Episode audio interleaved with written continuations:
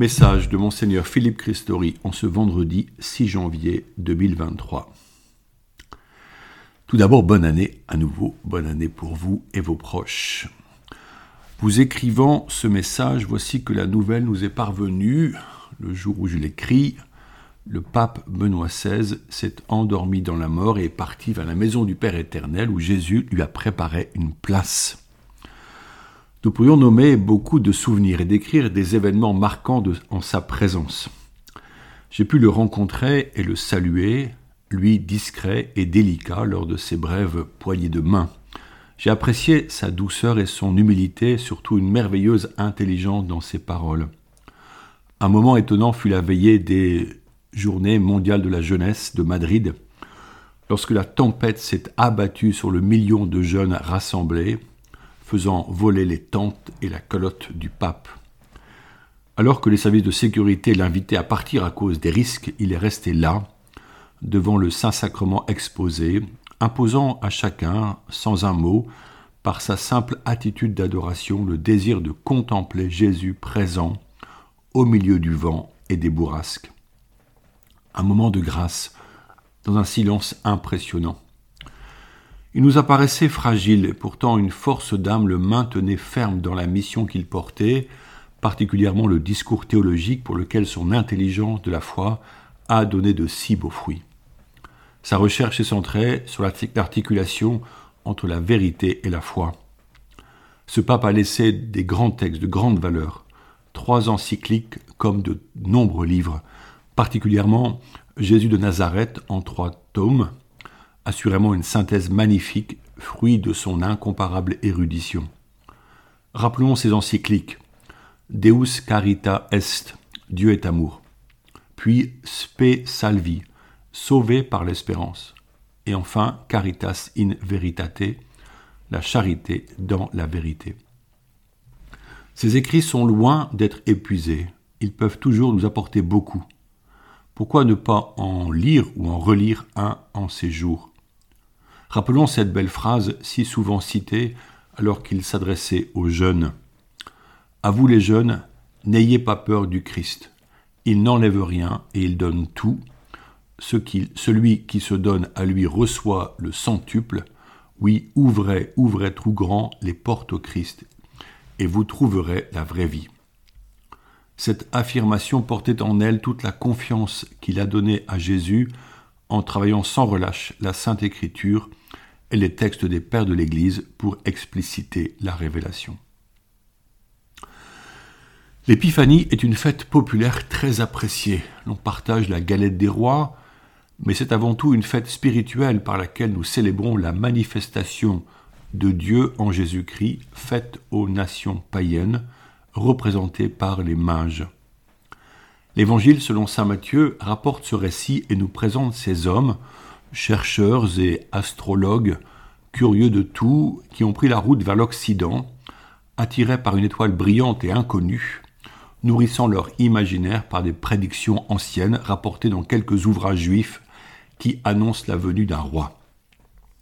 C'est à Bethléem, là où la Vierge Marie a donné naissance à son fils Jésus, qu'ils arrivent, non sans un détour par Jérusalem, pour saluer le roi Hérode le Grand, que l'histoire connaît comme l'un des grands tyrans de l'Antiquité. Ils apportent avec eux des présents confectionnés dans leur lointain pays, de l'or, de l'encens et de la myrrhe. L'or annonce la royauté de Jésus. L'encens exprime son sacerdoce et la myrrhe prédit sa mort. Ces hommes, dont la tradition affirme qu'ils sont trois, sont des orientaux. Ils sont présentés sur les premiers sarcophages chrétiens, coiffés du bonnet phrygien, couvre-chef caractéristique de l'Orient, et que l'on observe sur des bas-reliefs perses. Notons que dans ce lointain passé, on ne les nomme pas rois et que parfois ils sont quatre. C'est plus tard qu'ils sont nommés Balthazar, Gaspard et Melchior, et que les artistes leur donnent un visage propre aux trois continents connus, l'Europe, l'Asie et l'Afrique, rappelant ainsi qu'ils représentent toutes les nations. Si le récit des mages ne manque pas de merveilleux, il montre que tous, y compris les autorités et les savants, sont invités à adorer Jésus, Dieu fait homme. Ainsi, la vie spirituelle du chrétien s'appuie sur une relation personnelle de prière et de contemplation. Je cite l'Écriture. Quand tu pries, retire-toi dans ta pièce la plus retirée, ferme la porte et prie ton Père qui est présent dans le secret. Matthieu 6 au verset 6.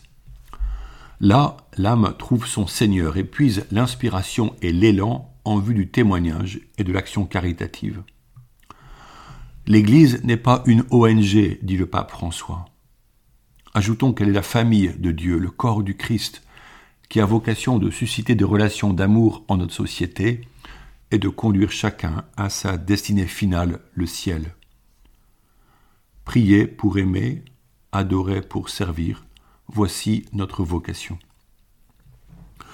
Aujourd'hui, il n'est point possible de regarder le ciel pour y trouver une étoile inconnue qui se déplacerait vers le Seigneur Jésus, car le ciel est amplement cartographié par les astrophysiciens.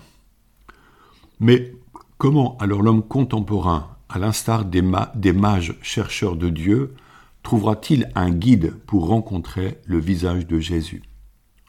N'est-ce pas par nous qui portons la lumière de la résurrection depuis notre baptême la foi de l'Église s'est répandue par la transmission.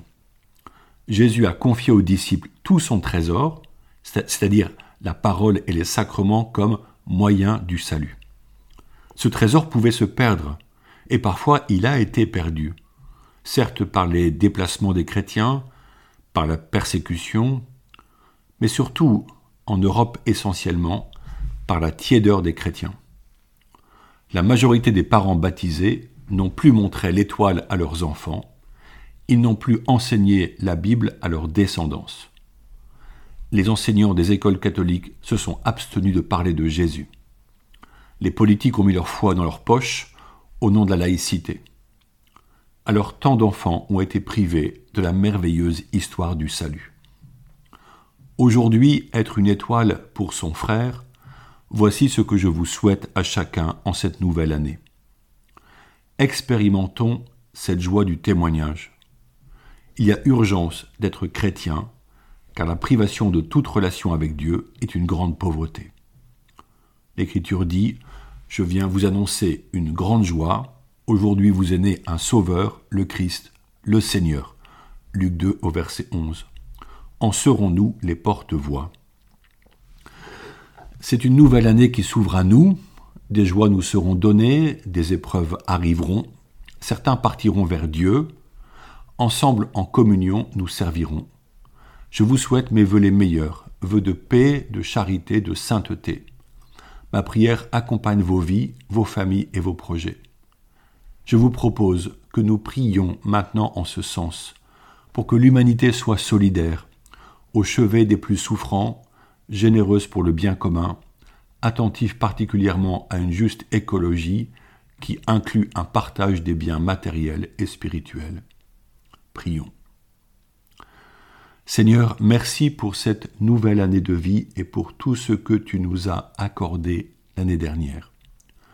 Nous déposons devant toi toutes les déceptions et le travail inachevé, et nous demandons ta miséricorde, ta paix et ta joie au moment où nous envisageons l'année à venir tandis que nous discernons le chemin que tu as pour nous dans cette nouvelle année, puissions-nous nous réjouir du don de ta présence.